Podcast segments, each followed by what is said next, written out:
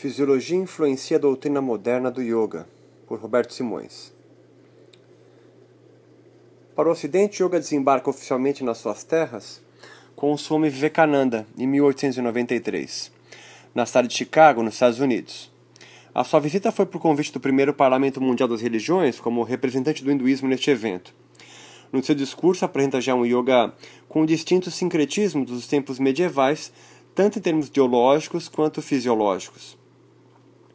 Para Vivekananda, o yoga é então considerado como um ideal de religião universal, sendo ele um dos primeiros a ressignificar a fisiologia sobrenatural, sutil ou transfisiológica do yoga com termos científicos.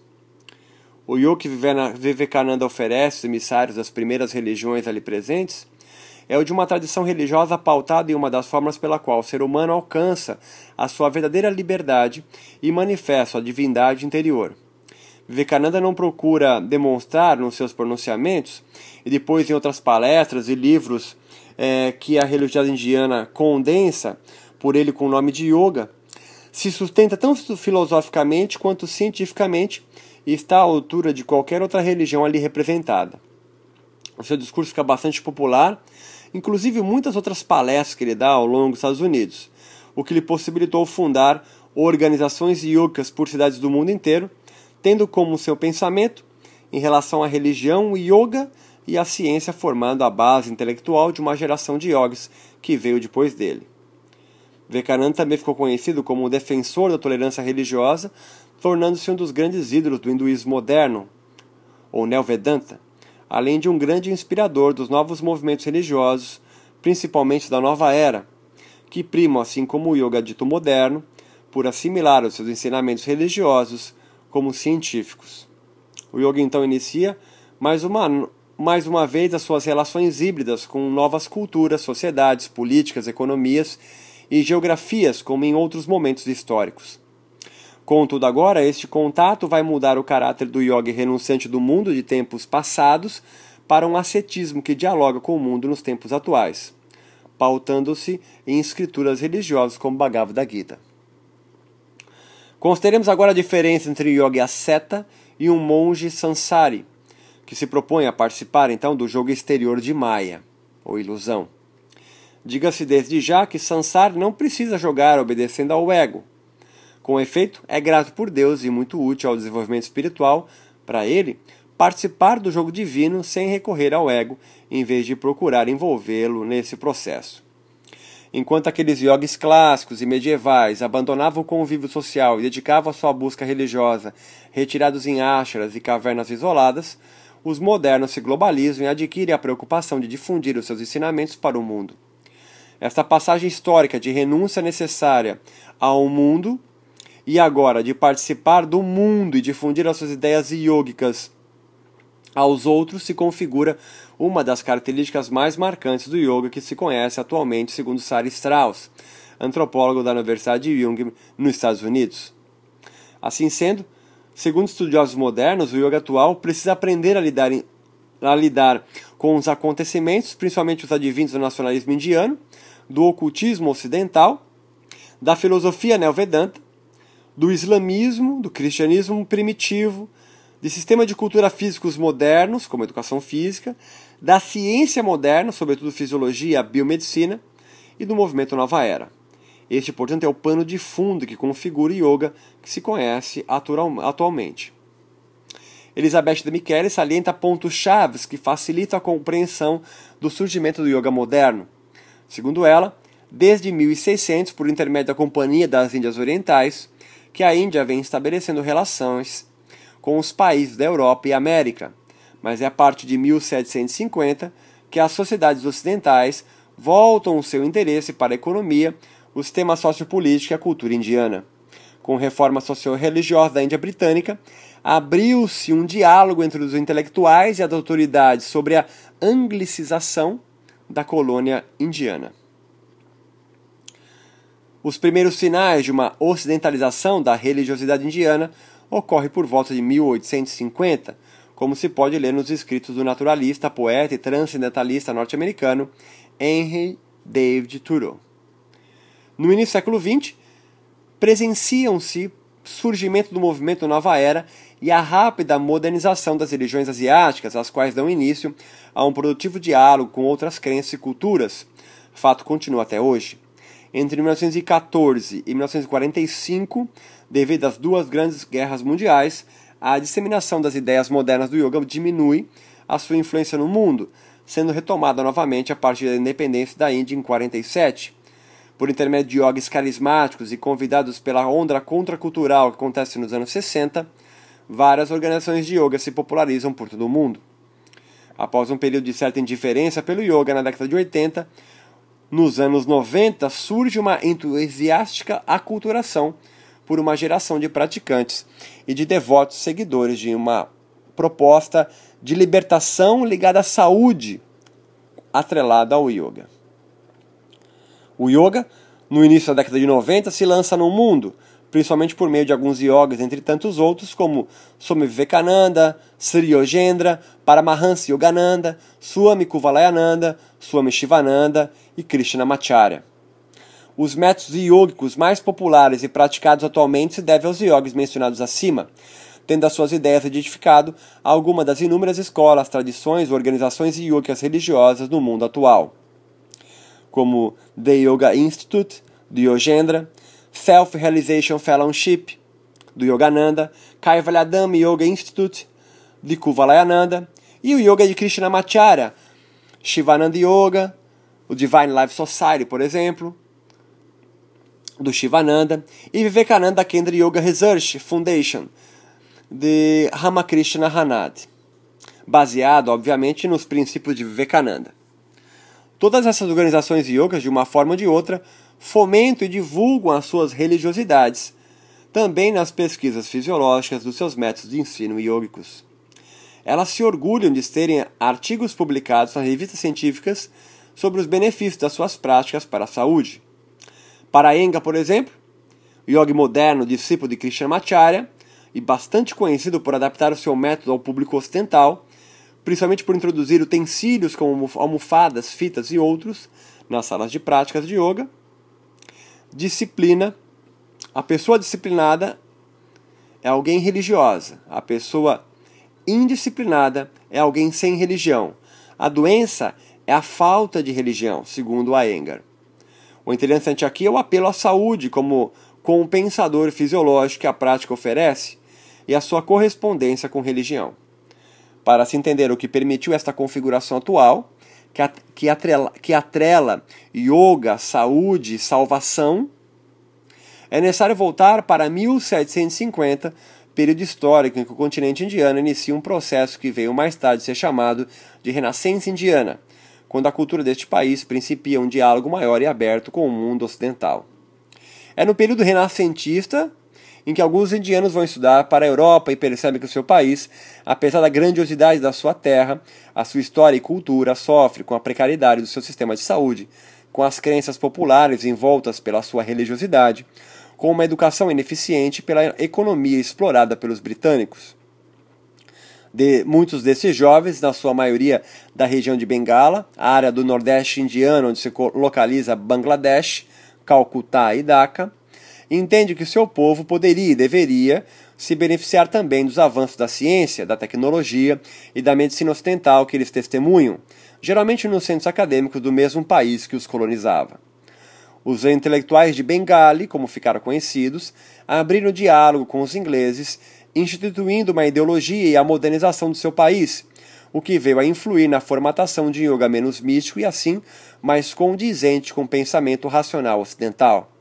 Entre aqueles que deram início a isto, merece destaque Raja Ram Mohan Roy, filho de filósofo e pai Vaishnava e de uma mãe shivaísta, que causou grande impulso no surgimento da Índia renascentista. Raja Ram fundou o primeiro movimento religioso neo-vedanta, o Brahmo Samaj, ou Comunidade dos Devotos a Brahma, em 1828. Politicamente, Roy influenciou bastante as reformas sociais e religiosos do povo indiano, ele entendia que o sistema hindu de então não estava bem ajustado para promover os interesses políticos do país de acordo com o pensamento ocidental. Seria necessário que algumas mudanças ocorressem na sua religião também. A experiência de Roy trabalhando com o governo britânico lhe ensinou que a tradição religiosa hindu muitas vezes não era respeitada para os padrões intelectuais ocidentais. Por isso, tentou demonstrar que as práticas supersticiosas, que para o europeu configurava a religião hindu como primitiva, não correspondiam à sua real tradição como ele a entendia. Tais práticas religiosas, ditas primitivas, como yoga, eram frequentemente a razão social oficial para que os britânicos afirmassem que tinham uma certa superioridade moral sobre a nação indiana. As ideias sobre religião que Raja Ram buscou então construir, por meio da implementação de práticas semelhantes aos ideias cristãos, eram de uma sociedade justa e humanitária, para que assim fosse possível autenticar o hinduísmo no mundo moderno. Swami Dayananda Sarasvati foi um religioso e asceta hindu que também se envolveu no movimento de reforma da Índia, morrendo em 1883. Ele acreditava na autoridade infalível dos Vedas, no ceticismo do dogma, além de se posicionar contra a idolatria religiosa. Ele tentou reavivar o sistema de ideias védicas, entanto, lutando pela tradução dos Vedas do sânscrito para o hindi, para que todos, mesmo as pessoas comuns, tivessem acesso aos seus ensinamentos. Um dos seus princípios foi o respeito e a reverência para todos os seres humanos, pois na doutrina védica, dizia ele, todos os indivíduos possuem uma natureza divina, sendo o corpo o templo da essência humana ou Atman. Fundou também em 1875, assim como Raja Ram, uma organização religiosa conhecida como Araya Samaj, ou Sociedade dos Nobres, mas, ao contrário de Roy, desferia fortes golpes contra as tentativas de aproximação entre o hinduísmo e outras religiões. O Araya Samaj condena inequivocamente a adoração de ídolos, o sacrifício dos animais, o culto dos antepassados, as peregrinações, as embarcações que os sacerdotes ofereciam aos deuses, portanto as oferências também, oferendas também aos templos, e todas, assim como há o sistema de castas, a intocabilidade, o casamento infantil e a discriminação contra a mulher, pois, segundo Araya Samad, a todas estas práticas falta a sanção dos Vedas. Para Mahansa Ramakrishna, foi um dos líderes religiosos mais carismáticos do movimento de modernização da Índia. A sua vida religiosa se inicia como devoto a Deus a Mãe, mas ele queria sobretudo, conhecer o que as outras religiões ensinavam de verdadeiro e comum. Ramakrishna foi iniciado no Advaita Vedanta por um monge peregrino chamado Totapuri, na cidade de Dakshinaneshwar. E enfatizava que a realização divina era o objetivo supremo de todos os seres vivos, sendo que para ele a religião servia como meio para atingir essa meta. A realização místico e religiosa de Ramakrishna levou a crer que todas as religiões são caminhos para alcançar Deus e que a realidade nunca poderia ser expressa em termos humanos. Isto estava de acordo, segundo ele, com o que declarava o Rig Veda. A verdade é única, mas os sábios a chamam por diversos nomes. Como resultado desta verdade, Ramakrishna passou momentos intensos da sua vida praticando, de acordo com seu entendimento, o Islã, o cristianismo, vários tipos de yoga e de seitas tântricas dentro do hinduísmo. Mas o ceticismo também permeava os seus ensinamentos, tanto que passou muito tempo se perguntando se estava realmente adorando apenas uma pedra ou a própria Deus em sua imagem, questionando assim a realização e a razão na adoração de ídolos. Ramakrishna teve como um de seus discípulos mais importantes o conhecido filósofo Narendranatha Dutta, mais conhecido como Swami Vivekananda mais tarde. Este, como se verá, foi o primeiro em propalar o yoga para o Ocidente. Mas, como representante do hinduísmo e de todo esse renascimento indiano, ele não foi sozinho. Ramakrishna, com seu discípulo Vivekananda, levou na sua bagagem toda a religiosidade da Índia do seu tempo com elementos cristãos, esotéricos ocidentais, científicos e neo-hindus, distintivos da efervescência dos pensadores libertários com que convivia, principalmente do seu guru Ramakrishna. Nos comentários de Yogananda, outro importante yogi contemporâneo, sobre Bhagavad Gita está muito claro o sincretismo com a ciência fisiológica, a mística e o cristianismo, além de uma busca por uma universalidade religiosa que, segundo ele e outros, o yoga é o seu maior representante nos tempos modernos. O modo crítico como esses intelectuais de Bengali trataram as suas escrituras religiosas marcou profundamente a maneira como o yoga atual repensa também a fisiologia sobrenatural dos seus tratados religiosos. Keshav Chandra Sen foi outro importante religioso de Bengali e um dos pioneiros a procurar uma universalidade religiosa para o yoga. Em meados de 1876, Shen, já convertido ao cristianismo e também avesso ao misticismo e à idolatria, se encontra com a até então desconhecido yogi Ramakrishna Paramahansa, identificando nele um verdadeiro santo. Do encontro destas figuras do renascimento indiano, surge mais uma sincrética organização religiosa chamada Nabu Bindan, ou New Dispensation, a qual almeja, almejava unir os princípios cristãos, hindus e as tradições místicas ocidentais, forjando uma síntese neo-vedanta da Índia tradicional com o Ocidente. Lokamanya Tilak, assim como todos os anteriores, nasce de uma família brahmani. Ele entendia que a religião e a vida cotidiana não eram diferentes, portanto, para se tornar um sannyasi, um religioso renunciante, não seria preciso abandonar a sua família. Este pensamento seria uma característica importante que facilitaria a expansão yógica pelo Ocidente, fato tão comum entre os yogis e os praticantes de hoje em dia. Para Tilak, a vida religiosa não consistia em se alienar do mundo cotidiano, pelo contrário, cada um deveria harmonizar a sua existência. Um reflexo disto pode-se ler nos textos do yogi contemporâneo Iyengar, em que para ele, Brahmacharya é a vida conjugal feliz o oposto do que era definido como brahmacharya no contexto histórico, social e religioso da Índia antiga, onde se pregava absoluta castidade. Tilak graduou-se em matemática, tendo sido um jornalista bastante ativo e adepto das causas nacionalistas indianas. Ele fundou, junto com um amigo, a Deccan Education Society, escola com um novo sistema de ensino afiliado com os ideais de independência da época. Em 1903, lança o livro The Arctic Home in the Vedas, em que propõe um modo radicalmente novo de determinação do momento histórico exato dos Vedas, bem mais lógico do que um mítico. Também outros livros, como o que analisa o Karma Yoga no Bhagavad Gita, um tratado fundamental da tradição Hatha Yogica. Outra figura importante dentro da educação e da política no movimento nacionalista indiano é Sri Aurobindo, intelectual que em Bengala, em 1906, comanda uma revolução contra os ingleses. Durante sua prisão pelo governo inglês, passa por diversas experiências místicas e, depois de libertar, devota sua vida ao caminho salvífico religioso do yoga. Entre os seus livros que influenciaram a geração atual de yoga está o Yoga de Aurobindo, Renascimento e Yoga Mantra e Oração. Viveu até os 78 anos de idade, tendo a sua atuação política e religiosa sendo muito relevante entre os intelectuais da época.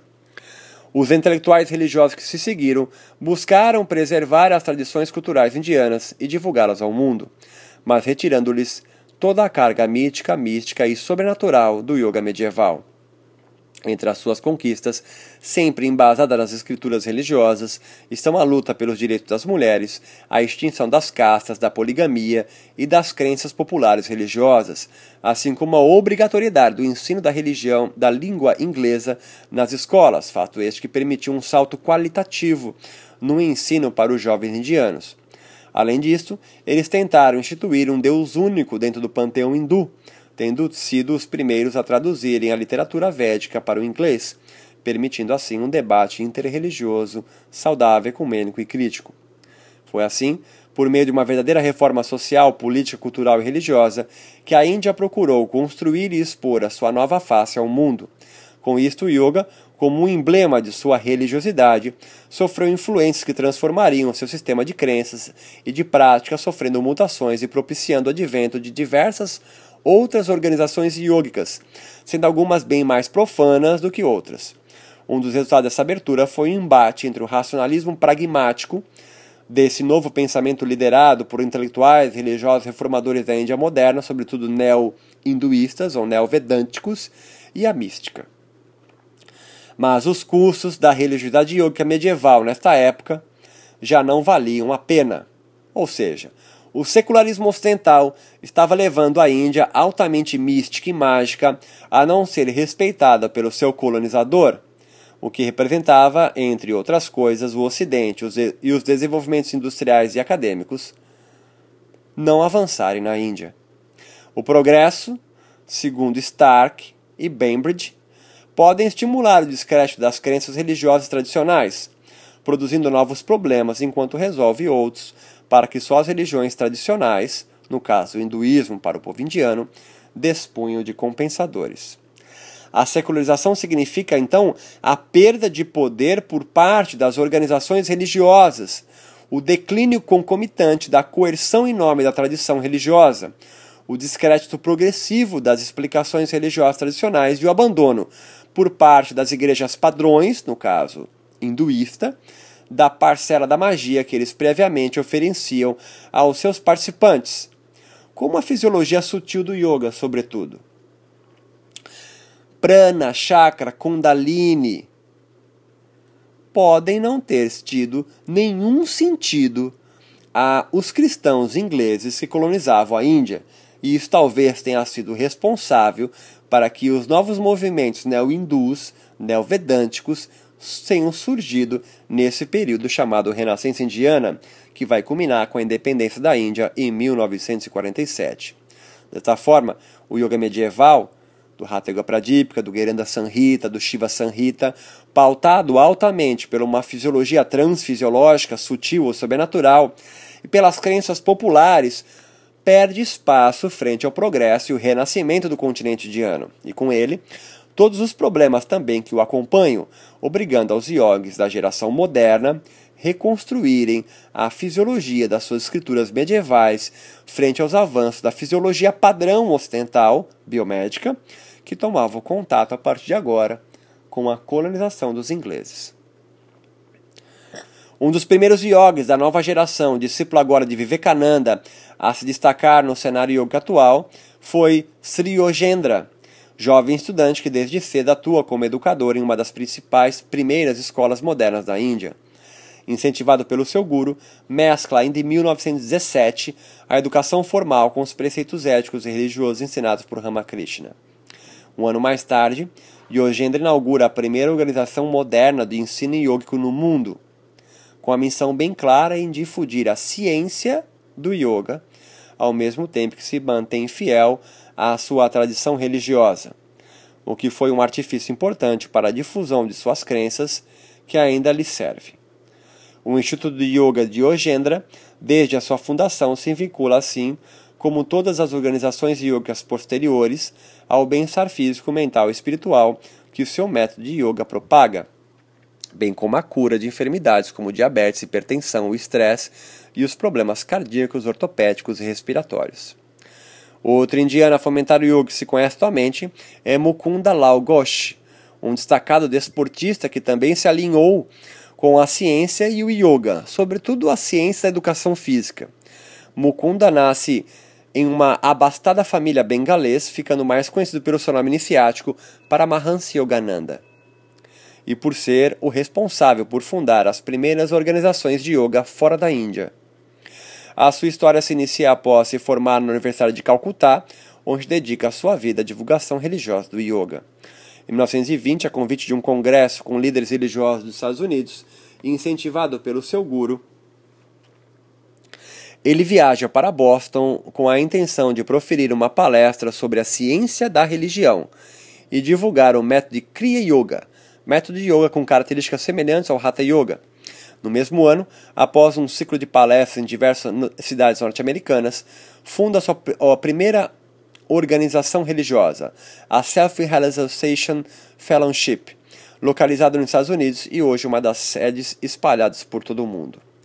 Yogananda referia-se ao yoga como o caminho da espinha dorsal e afirmava que prana penetra no corpo através da medula oblonga na base do cérebro. E continua, por meio do exercício de yoga, mantemos nossa flexibilidade e força da coluna vertebral. Assim, a circulação sanguínea é aumentada e os nervos mantêm seus suprimentos de nutrientes e oxigênio. Os asanas também afetam os órgãos internos e o sistema endócrino. Segundo relatado na sua autobiografia, o yoga que trazia ao mundo era um renascimento da mesma ciência que Krishna deu a Arjuna, sistematizado por Patanjali e trazido aos apóstolos por Jesus Cristo. Segundo o mesmo texto, a libertação pode ser alcançada por meio da cessação dos nossos processos inspiratórios e expiratórios. Assim, tanto a fisiologia padrão da ciência biomédica ocidental e a sutil, quanto o cristianismo recebem grande atenção nos seus trabalhos, práticas e pesquisas. Por outro lado, o seu irmão Vishnu Ghosh inaugura as primeiras Copas Internacionais de Yoga com competições de posturas e premiação, como se yoga fosse um novo desporto e apresentado de forma absolutamente profana e laica. Jagannath Ganesha Gun foi, um dos, foi mais um universitário indiano cursando educação física em Mumbai, a se entusiasmar com a efervescência nacionalista hindu, principalmente com as ideias de Aurobindo e de Tilak, e pelo conceito de fraternidade universal do educador físico Hajratan Manikral, discípulo de Madhavadas-ji, da tradição religiosa yoga de Gauranga Mahaprabhu e instituidor do Centro de Cultura Espiritual pela Elevação da Humanidade, Guni, mais conhecido como Swami Kuvalayananda, que morre em 1966, empolgado pelo espírito de renovação cultural, religiosa e social que o seu país vivia, pela possibilidade de investigar academicamente as práticas fisiológicas do yoga e com isso aplicá-las gratuitamente à medicina convencional do seu povo, se tornou o pioneiro na sistematização das pesquisas científicas das diversas técnicas físicas do yoga que se conhece atualmente. Kuvalayananda inicia suas pesquisas ainda em 1920 e alguns anos mais tarde, em 24, inaugura o Kaivalyadama Yoga Institute, com o intuito de coordenar a ancestralidade do yoga com a ciência moderna. Em 1929, Kuvalayananda inaugura uma pós-graduação em Educação Yogi para yogis do mundo inteiro. O Gordandas Seskaria College of Yoga Cultural Sciences, com uma proposta bem clara, fazendo jus ao pensamento renascentista indiano de desmistificar o yoga por meio das suas análises fisiológicas. A sua revista de divulgação científica, intitulada Yoga Mimansa, se estabelece como a precursora das pesquisas fisiológicas sobre as práticas de yoga. Em seus livros, apesar da precisão e do volume de pesquisas laboratoriais com as práticas yogas e da vontade do Swami Kuvalayananda em desmistificar o yoga pela ciência fisiológica padrão, este recorre muitas vezes à fé, à fisiologia sobrenatural das doutrinas religiosas medievais do yoga, como o Yoga Sutra, Hatha Yoga Pradipya, Granda Sanhita e outras, para justificar. Segundo ele, a intenção de Kaivalyadama é desvencilhar o yoga de toda uma capa de misticismo acumulada ao longo de séculos de transmissão oral, e isso só poderia ser conseguido com pesquisa exaustiva em textos e escrituras originais e por meio de experimentação laboratorial. Isso não significa, segundo ele ainda, que os ateus não possam praticar as posturas yogicas. Queremos dizer, portanto, sendo todos os outros fatores iguais, doutrina e fé, um genuíno teísta poderá praticar os asanas com maiores vantagens que um ateu.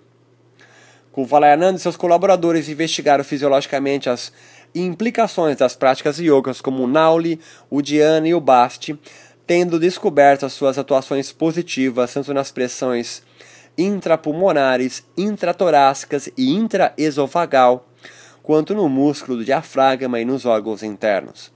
Uma descoberta que, que recebeu mais atenção nessas pesquisas iniciais foi a descoberta do vácuo Madhavadasa, o nome do seu mestre. É a primeira vez que a fisiologia do yoga é descrita com tanta agudeza e com a possibilidade de aplicação clínica na medicina ocidental. Os seus resultados, antes descritos pelos textos medievais, em geral apenas com fins religiosos e portadores de uma fisiologia sutil, ímpar, podem agora também servir como excelentes promotores da saúde das vísceras abdominais, da prisão de ventre, dos males do fígado, do baço, do pâncreas e dos rins, além de curar casos de menstruação dolorosa. No entanto, contraindicados algumas técnicas yogas, segundo as pesquisas de Kuvalayananda, são como para as pessoas com problemas circulatórios, pulmonares, apendicite crônica, hipertensão e perturbações abdominais. De certa forma, a partir dos trabalhos de Kuvalayananda, a prática do yoga começa a ser considerada nos meios médicos modernos ocidentais como, um, como tendo uma possível aplicação terapêutica, fomentando a inclusão dos asanas, dos pranayamas, dos kriyas e dos bandas no que hoje se conhece como medicina integrativa e complementar, possibilitando desvinculá-lo, pelo menos quando aplicados nos hospitais ocidentais, da sua nomenclatura sobrenatural, mística e sutil. As primeiras pesquisas de Kuvalayananda, publicadas na revista Yoga Mimamsa, foram muito bem recebidas, não só na Índia, mas também por psicólogos e fisiologistas da Inglaterra, França, Alemanha e América do Norte. A partir daí, Kavaladama se expande e as suas pesquisas e atuações sociais também. Kuvalayananda provê novo fôlego ao caráter terapêutico do yoga, mas agora investigado pela fisiologia moderna. Para muitos yogis e leigos, este fato autenticou pela chancela da ciência o que até então era considerado apenas como simbólico, primitivo e pertencente a uma fisiologia sobrenatural da Índia hinduísta. Outro destaque na consolidação do yoga moderno foi Swami Shivananda Sarasvati, um estudante de medicina do Tanjore Medical College e com gosto pelo desporto. Em 36 ele inaugura o Shivananda Yoga, The Divine Life Society, na Índia, utilizando-se das pesquisas médicas nas suas práticas e traduzindo textos como Bhagavad Gita com uma evidente abordagem que mescla a fisiologia padrão com a religiosa do yoga que professa, flertando com a ciência moderna como todos os outros da sua geração ao lado dos seus contemporâneos mencionados anteriormente, inicia uma nova resignação fisiológica dos textos medievais e clássicos que os seus discípulos mais adiantados propolam pelo mundo afora. Shivananda, por exemplo, incentiva os seus alunos a abrirem as suas próprias organizações religiosas, que ele as intitulava de missões, e a divulgar esses ensinamentos em outros países. Na sua autobiografia, Shivananda dedica um capítulo inteiro aos seus ideais yogicos intitulados esse capítulo Minha Religião, Sua Técnica e Disseminação, em que ensina como seus discípulos devem proceder com as suas próprias organizações yogicas. Esses seus ensinamentos ajudaram essas, como a International Shivananda Yoga Vedanta Centers, fundada por Swami Vishnu Devananda no Canadá, ou o Yoga da Linguagem Oculta, em 56, escola desenvolvida por Swami Shivananda Radha, e o Yoga Integral, desenvolvido pelo Swami Satyananda, que foi quem apresentou este método em 69 aos hippies durante o festival de Woodstock. Swami Vishnudevananda, por exemplo, tocou conhecimento de Shivananda aos 20 anos de idade após sua carreira militar na Índia, por meio de um folheto que difundiu o yoga do seu futuro guru que dizia que quem praticasse yoga, filosofia e religião todos os dias alcançaria a autorrealização. Após algum tempo dedicado ao ashram de Shivananda, ele é nomeado professor de Hatha Yoga da instituição. E depois de 10 anos ensinando yoga, é convidado pelo Shivananda a ir ao continente ocidental divulgar a sua prática e a sua doutrina. Funda então em Montreal, no Canadá, a primeira organização yoga do Shivananda fora da Índia, assim como haviam feito outros yogis da sua geração. No verão de 61, Vishnu Devananda realiza o primeiro retiro com alguns ocidentais e, em 62, inaugura mais um ashram no Canadá, mas em Valmorin, nas montanhas Laurentian. Cinco anos mais tarde, em Nassau, nas Bahamas, Vishnu Devananda expande ainda mais a organização Yoga de Shivananda, o Ashram Yoga Retreat, com o slogan O mar e os céus tropicais fazem este lugar ideal para a expansão da mente através da prática do yoga. Realizaram-se cursos de formação com um mês de duração, como Teacher Training Cursos, cuja função é propalar a sabedoria yoga do mundo todo, tanto que em seu site tem uma agenda de cursos onde se pode escolher o país e a língua em que será proferida a aula. A proposta, portanto, expansionista de levar o yoga para todos os cantos do mundo é muito forte e nítida, como demonstra também a pesquisadora Sara Strauss.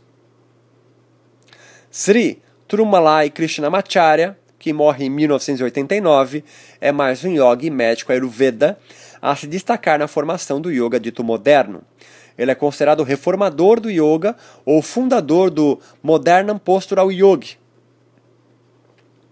Krishnamacharya, depois de focalizar os seus estudos na Universidade de Benares em lógica e sânscrito, volta para Missouri, a sua cidade natal, e se aprofunda no Vedanta. Em 1914, estuda filosofia indiana na Universidade de Patna, mas em 24, a pedido de Maharaj de Missouri, um master da Índia, começa a lecionar yoga até a década de 50. Após a independência da Índia, em 47, os governos locais trocaram de poder e Krishnamacharya perde a tutela do Maharaj. A partir daí, em 52, muda-se para Chennai, antiga Madras, a quarta maior cidade da Índia, para tratar da saúde de um renomado político. Estabelece-se aí e professa yoga até o final dos seus 100 anos de vida. Seus principais discípulos são Indra Devi, considerada a primeira dama do yoga nos Estados Unidos, Iyengar, Patab Joyce e Desikachar, seu filho. Fundam então as organizações de yoga considerados os mais conhecidos atualmente no Ocidente. O sistema de prática yoga ensinado por Krishnamacharya e seus discípulos se consolida com seus livros Yoga Makaranda, Yoganjali, Yogansalu segundo seu filho desencaixar, e a popularização de seus discípulos no Ocidente ganham bastante notoriedade. O seu método torna-se bastante popular pelo vigor físico e pela combinação de posturas, exercícios respiratórios e de contemplação, tudo em uma única prática, criando um yoga, segundo ele, para quem tem pouco tempo livre, além de possibilitar certa liberdade que permite aos seus alunos construírem a sua própria prática. Segundo seu filho, a essência dos ensinamentos do pai está em adaptar o yoga ao aluno e não ao contrário, característica caiu bem ao gosto do impaciente ocidental contemporâneo, mas sem perder a religiosidade devocional do yoga. Depois de Vivekananda, em 1893, outros yogis viriam para os países ocidentais com a intenção de divulgar os seus métodos de ensino e difundir a religiosidade do yoga, como se viu. Um deles foi Yogananda e a sua influência no discurso foram importantes e a sua estadia nos Estados Unidos rendeu-lhe diversas palestras e comentários, entre as quais um artigo publicado no Washington Post. Em janeiro de 1927, citando as suas interpretações modernas sobre a fisiologia sobrenatural do yoga. No referido artigo, o autor faz alusões à mudança química das células do corpo e uma nova ordenação dos neurônios, sempre que o receptor das ondas vibratórias, referindo-se ao bulbo, bulbo encefálico, esteja devidamente concentrado e imbuído da devoção pelo yogi durante as práticas religiosas. Em afirmações, livro em que Yogananda procurou correlacionar o poder terapêutico do yoga por meio, segundo ele, de descrições científicas, investe uma argumentação sobre a fisiologia cardiorrespiratória para justificar a prática yoga, cuja, segundo ele, a aplicação o ser humano pode alcançar uma experiência pessoal e direta com Deus, como uma toda religião verdadeira. No intuito de promover a harmonia entre os diversos povos e os países do mundo. Não é apenas ele, mas outros como Iyengar também fazem frequentes referências à fisiologia ocidental. O pranayama é o elo de ligação entre o organismo fisiológico do homem e sua dimensão espiritual. Tal como o calor físico é o cerne de nossa vida, o pranayama é o cerne do yoga, segundo Iyengar. O yoga moderno então vai alicerçando-se, segundo seus emissários modernos, segundo a um, abre aspas, conjunto de técnicas científicas utilizadas para alcançar a comunhão com Deus. Iyengar, fecha aspas. A sua doutrina baseia-se agora tanto na fisiologia moderna padrão da ciência biomédica, para assim como os yogis medievais o fizeram com outras sabedorias, dialogar ou ressignificar com os conceitos fisiológicos sutis de outrora. Desta forma, a fisiologia científica padrão e os tratados religiosos do yoga se confundem modernamente. Segundo Yogananda, se estimarmos a quantidade de sangue expulso em cada contração dos ventrículos do coração, soma ao redor de 110 mililitros. Este órgão move um peso equivalente a 8 kg de sangue por minuto. Assim, no lapso de um dia, o coração impulsiona aproximadamente 12 toneladas de sangue. Estas cifras demonstram o enorme trabalho do coração. O controle consciente do sono, aprender a dormir e despertar com nossa vontade, forma parte do treinamento yógico que capacita o ser humano a regular os batimentos cardíacos. Quando se é capaz de controlar conscientemente a frequência cardíaca, se alcança o domínio da morte. Segundo a Engar, a cortisona, o principal hormônio do estresse do yoga, é vislumbrar a alma. É evidente aqui uma apropriação da linguagem fisiológica padrão da biomedicina para elucidar a representação sobrenatural e mística do corpo nos textos yogis medievais. Assim como Kuvalaran tentou aliar o valor religioso com o científico do yoga, a Enga também se dedicou às correlações entre a anatomia, a fisiologia e a mística do yoga. Segundo ele, ao controlar a respiração, você está controlando a consciência, e ao controlar a consciência, você dá ritmo à respiração.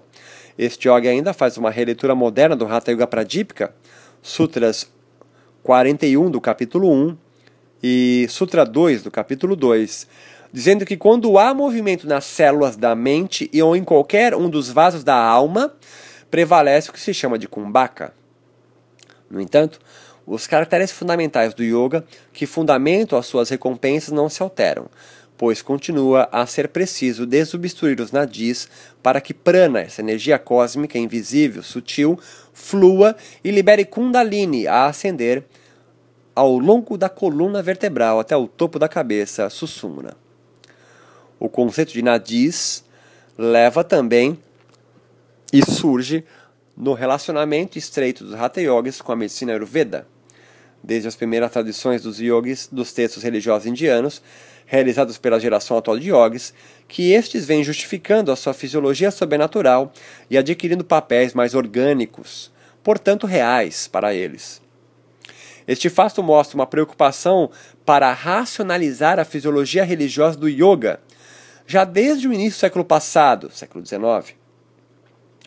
Assim pode-se entender Sir John Woodruff, britânico graduado em Direito por Oxford, que depois de alguns anos trabalhando na jurisprudência indiana, se interessou pela religiosidade e pela mística deste povo e traduziu em 1917 diversos textos tântricos e yogos como o Tantra Shastra. Neste livro, Woodruff explica os nadis, por exemplo, como sendo nervos, artérias ou eixo cérebro-espinal, mas alerta que nas escrituras indianas, religiosas, portanto, aqueles que não possuem características físicas. Eles representam então canais sutis de energia. Essa representação é produto do seu esforço para tornar lógico o entendimento de uma fisiologia irracional para o padrão e perspectiva do conhecimento científico ocidental, mas sobretudo inglês. No período medieval, as escrituras yogas também sofreram transformações evidentes. Basta lembrar os tratados de Svatmarama, no Hatha Yoga Pradipika, que comparou a mente com o mercúrio, pois ambos eram instáveis. Só vê no Sutra 26 e 27 e 96.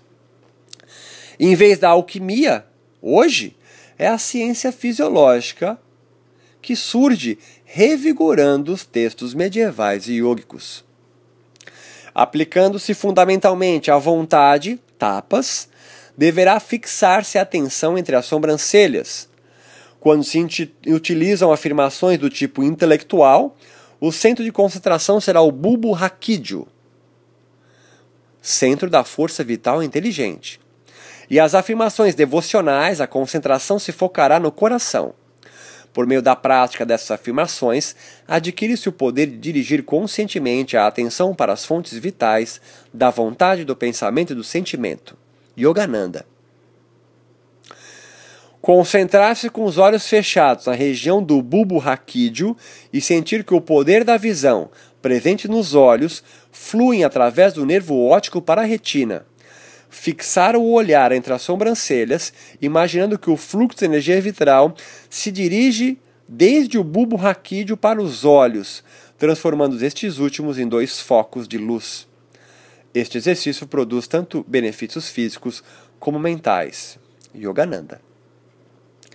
Yogananda, ainda dessa forma, faz uma releitura do clássico e importante mudar da doutrina medieval do Hatha Yoga, Shambhavi Mudra, pelo prisma da fisiologia biomédica. Isto é o que torna a geração atual de yogis moderna. Em uma outra obra, Kriyananda, comentando o seu guru Yogananda, volta a se referir ao bulbo ou medula oblonga e ao nadiço sumna como a espinha e prana como energia. O caminho de despertar divino é, conforme dissemos, a espinha. A energia penetra no corpo através da medula oblonga, na base do cérebro. A energia então transita pelos nervos até o cérebro, desce pela espinha. Quando, por ocasião da morte, a consciência se retira do corpo, a energia primeiro recua das extremidades para a espinha, sobe por ela e sai pela medula oblonga, deixando o corpo. O bulbo ou medula oblonga para Yogananda possui também um polo negativo e outro positivo. O primeiro corresponde ao Ajna Chakra, situa-se o próprio bulbo. E o segundo, que reflete, localiza-se na confluência dos três principais nadis, Ida, Pingala e Susumna, que ele reinterpreta como sendo os nervos da região conhecida como Shambhavi Mudra, dentro da anatomia e da fisiologia sobrenatural do yoga. A evocação reiterada ao bulbo não se refere a padrão da fisiologia, mas é absolutamente coerente dentro da fisiologia sobrenatural religiosa que está sendo erigida pelo yoga moderno.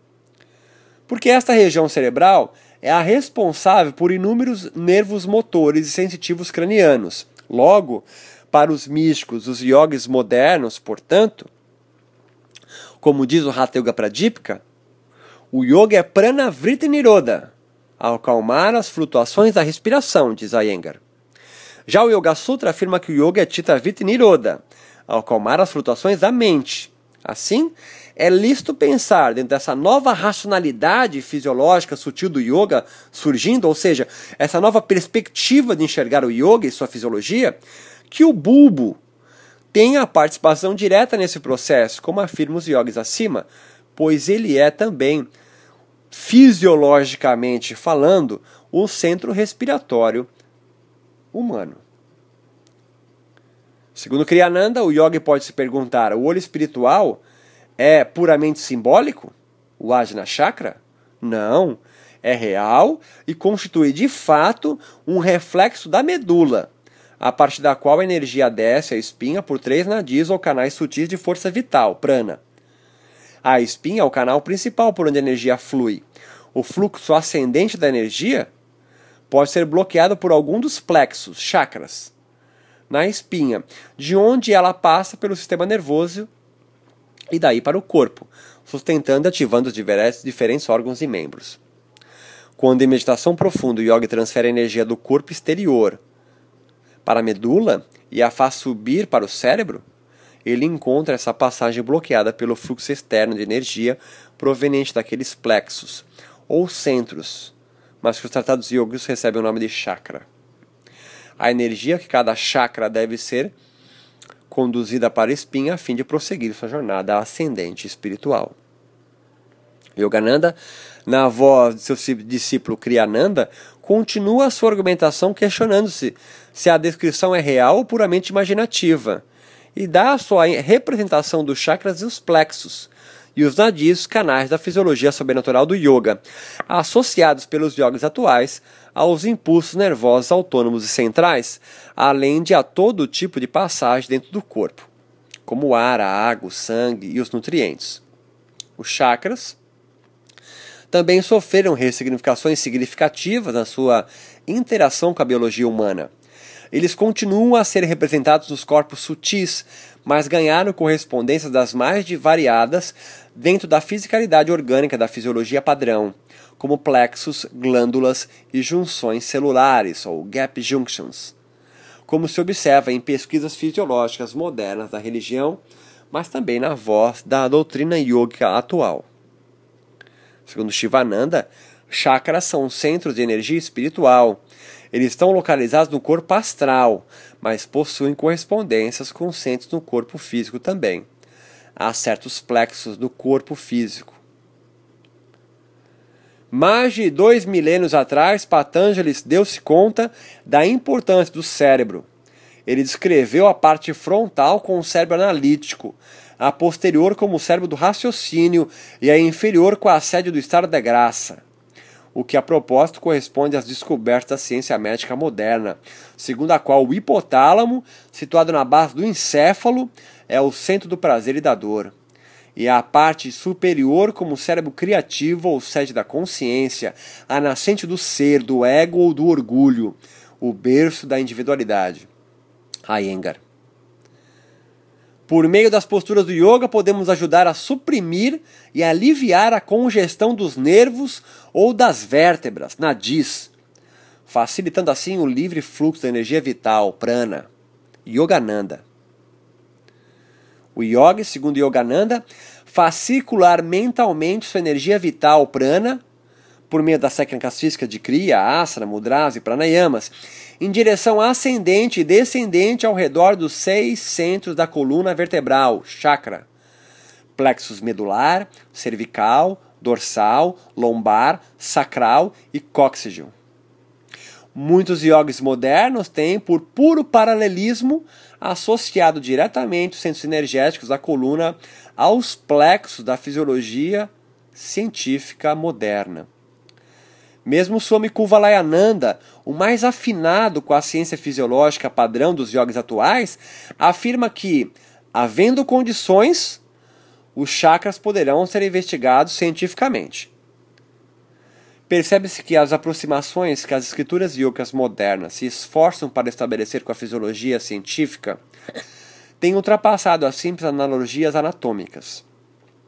Há tentativas de aproximações reais entre as duas linguagens ou perspectivas por parte também dos cientistas, mesmo admitindo estes que os fenômenos religiosos associados à fisiologia física será impossível. Isso não impede que os fisiologistas e os yogis atuais em oferecer novas abordagens sobre os fenômenos subjetivos, argumentando que ignorar as suas possíveis repercussões físicas seria tão contraproducente quanto ignorar os seus aspectos transcendentes dentro das práticas religiosas. Um fato semelhante também ocorre com a fisiologia sobrenatural do espiritismo brasileiro, que compara, por exemplo, a glândula pineal com os chakras ou mesmo com a sede da mediunidade humana. No plano fisiológico, Pingala corresponde ao sistema nervoso simpático, Ida ao parasimpático, e Sushumna ao sistema nervoso central. A frieza atribuída a Ida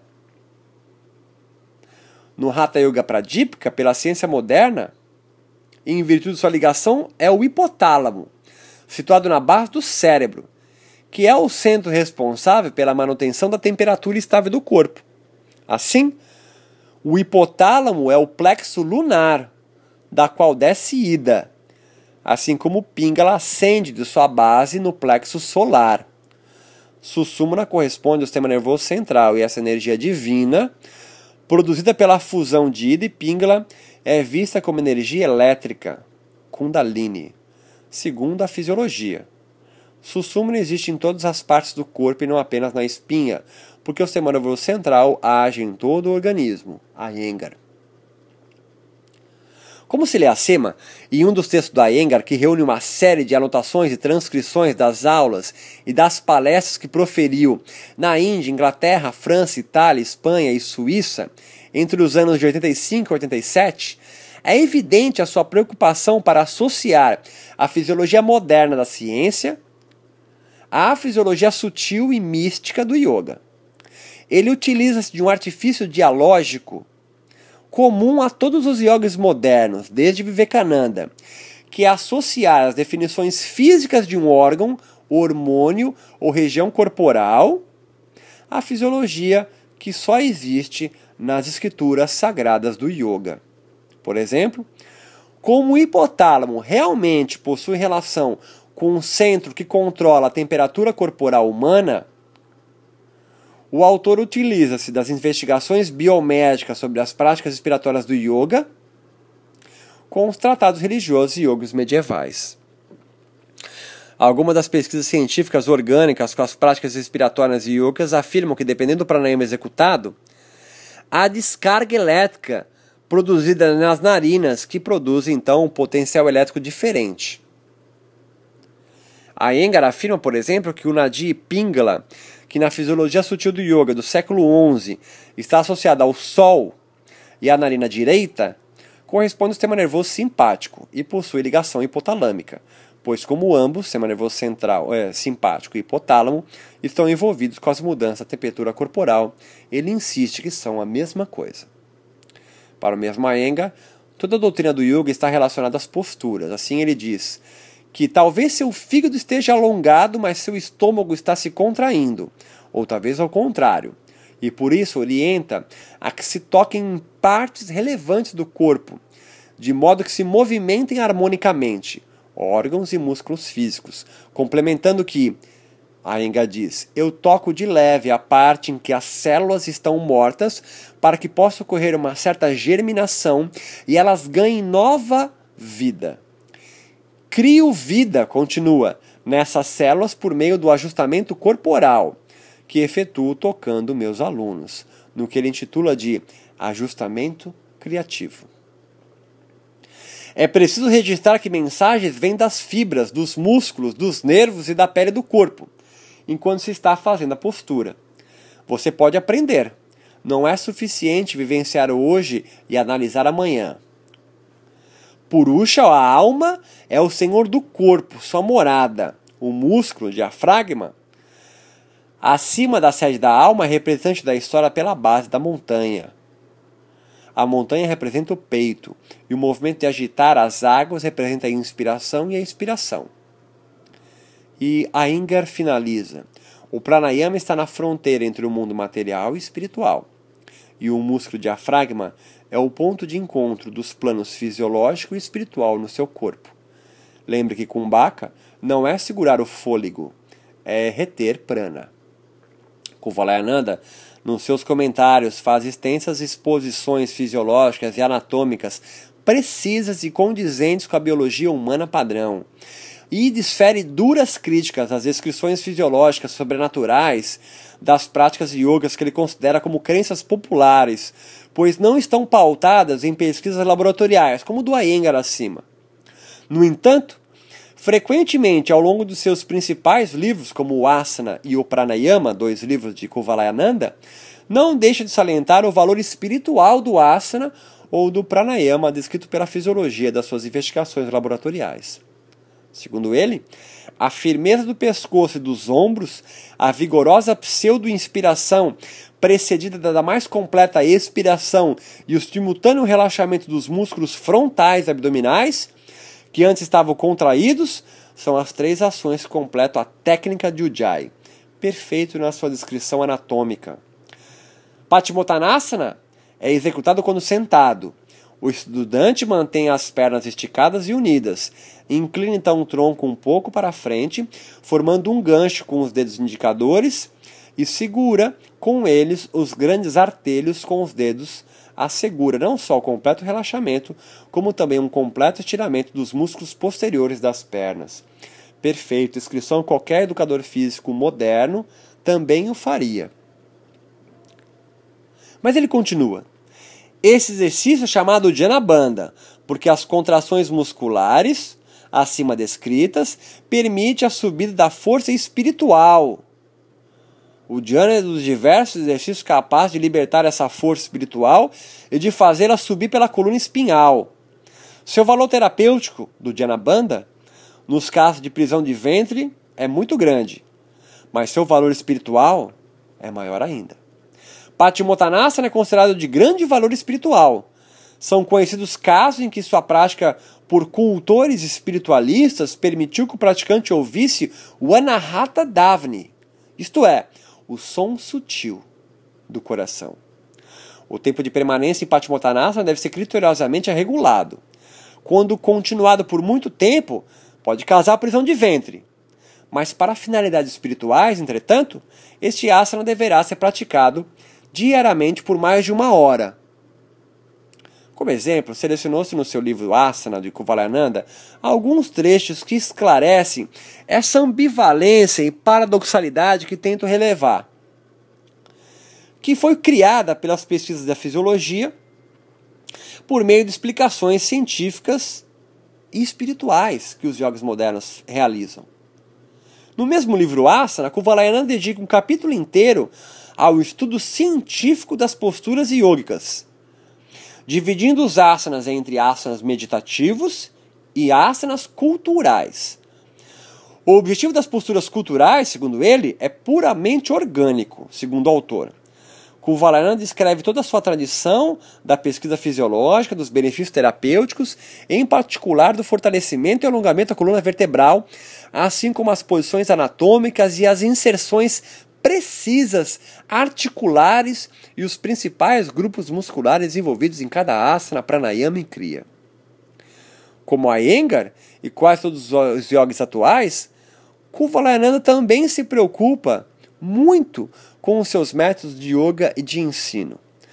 No aspecto meditativo dos asanas, segundo Kuvalayananda, o alvo é estabelecer-se numa postura confortável para a execução dos pranayamas e dos estados contemplativos do yoga, respeitando toda a tradição yoga desde Patanjali. No entanto, entre as narrativas altamente versadas, como a gente descreveu, sobre a ciência e suas observações anatômicas, fisiológicas, surgem demonstrações altamente pautadas na fisiologia sobrenatural e religiosa do yoga, e não mais na padrão científica biomédica moderna. Por exemplo, após escrever que os asanas culturais têm por objetivo fortalecer a coluna, influenciar as áreas cerebrais e produzir o mais alto vigor orgânico por todo o corpo, esclarece que isso pode ocorrer para que ambas possam suportar a interação da força espiritual do Kundalini quando a mesma for despertada pelas práticas yogicas adiantadas.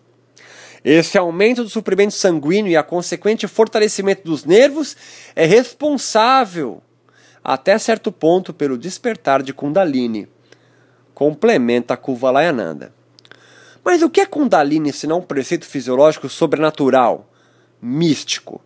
fruto do alto estudo da fé nas escrituras sagradas e das experimentações religiosas ancestrais do yoga. Pois é impossível ainda hoje elaborar-se uma explicação empírica, científica, por meio da fisiologia moderna. Mas veja, isso não significa e não invalida todo o trabalho dos yogis até hoje, mas também não permite fazer uma social verdadeira, científica, na acepção da palavra, do mundo, da ciência, da pesquisa, que Kundalini, Prana e os nadis têm correspondência fisiológica da ciência. Isso não faz eles não existirem, mas só faz não existir dentro da perspectiva científica. Eles continuam existindo, mas aonde? Na perspectiva religiosa e espiritual do yoga moderno. Estes yogis modernos, então, filhos da Renascença, representam o cerne da realidade ambivalente da fisiologia yoga atual que se tentou revelar nesse texto.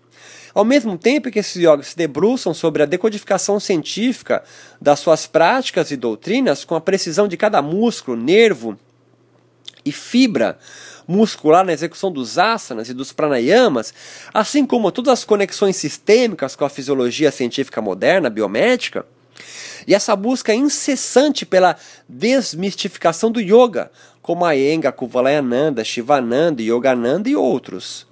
Eles também se rendem à religiosidade e à devoção à ancestralidade das suas tradições, mestres religiosos que lidam com o inefável. O ambicioso objetivo do Swami Kuvalayananda era alcançar uma reconstrução espiritual da sociedade em escala mundial. Estes experimentos científicos que realiza o convenceram de que a antiga ciência do yoga, abordada pelos métodos experimentais da ciência moderna, poderiam ajudar a humanidade a revivecer física e espiritualmente. Esta se tornou a missão da sua vida. O que se percebe é que há a tentativa para reavivar a religiosidade da humanidade pela explicação fisiológica moderna da ciência, como queriam os yogis atuais. Isso revelou que as práticas yogas completamente profanas também aconteceram. O yoga em muitos espaços foi reduzido a meras técnicas terapêuticas de condicionamento à educação física ocidental, que ao mesmo tempo surge propiciando a sua divulgação, mas também a quebra dos seus preconceitos e a abertura para uma nova compreensão bem mais ampla do seu poder libertação religioso, muitas vezes de forma verdadeiramente ecumênica, como se assistiu na exposição sobre alguns gurus, mestres, paramahansas e swamis.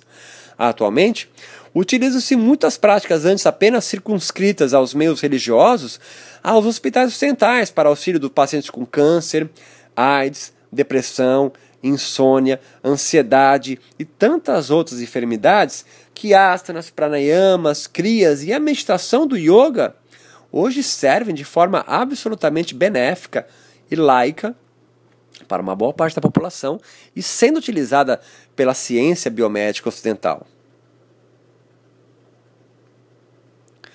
Os intelectuais e yogis que participaram ou foram influenciados pelo renascimento indiano tiveram a necessidade de se lançar de forma pioneira, corajosa, nas ressignificações sobre a, sua religiosidade no embate com a fisiologia biomédica. Kuvalayananda, por exemplo, orgulhava-se orgulhava de ter a única instituição yoga de cariz científico do mundo.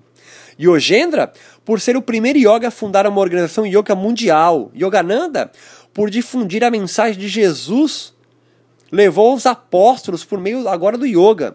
E Krishnamacharya, por outro lado, divulgava a sua tradição yoga com a mais vigorosa prática física e que se adaptava ao novo mercado ocidental de devotos que se abria.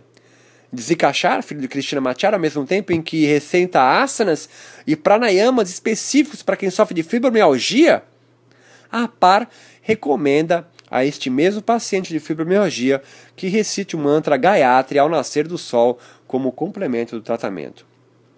Yoga da geração atual, conclui Strauss, por exemplo, parece ter causado uma reorientação fundamental baseada numa nova teoria para uma antiga prática, convidando a sua comunidade a exercer a sua religiosidade ao lado também dos avanços da ciência, sobretudo da fisiologia biomédica padrão. O que, como se viu, gerou uma certa ambivalência para os iogues de hoje, pois ao mesmo tempo que em tudo isso seculariza o yoga para alguns praticantes, assim como a biomedicina o fez com a acupuntura, causou, causou um retorno à tradição para alguns yogis, devido a essa corporificação excessiva a que o yoga se submete. Os benefícios trazidos para a saúde orgânica, atestados pela fisiologia biomédica, são uma das principais compensações da religiosidade yoga que sustenta esta como recompensa no mundo moderno. Isso pode ter contribuído para que os yogis modernos construíssem um significado novo para os conceitos fisiológicos, sobrenaturais e místicos das suas escrituras, mas com a preocupação de não as tornar totalmente profanas. Além disto, hipoteticamente, a instituição de um Deus único e um certo senso crítico frente às suas escrituras, sobretudo, a fisiologia mística de outrora permitiu ao yoga se igualar, ao menos no contexto ocidental, às grandes religiões monoteístas vigentes e disseminando a sua religiosidade ao mundo todo. O que, nos, o que eu pergunto agora ao final do texto é até que ponto isso foi benéfico ao yoga e sua espiritualidade? pois, por um, por um lado, ajudou o yoga a ser propalado ao mundo todo e conhecido, sobretudo depois da década de 90, mas também vem reduzindo a sua espiritualidade a uma obsessão por asanas, sobretudo. Em próximos textos, volto a discutir sobre o que isso tem causado nesse micro-universo moderno do yoga, especificamente no Brasil e na América Latina. Acessem www.yogacontemporâneo.com e tenha acesso há mais textos.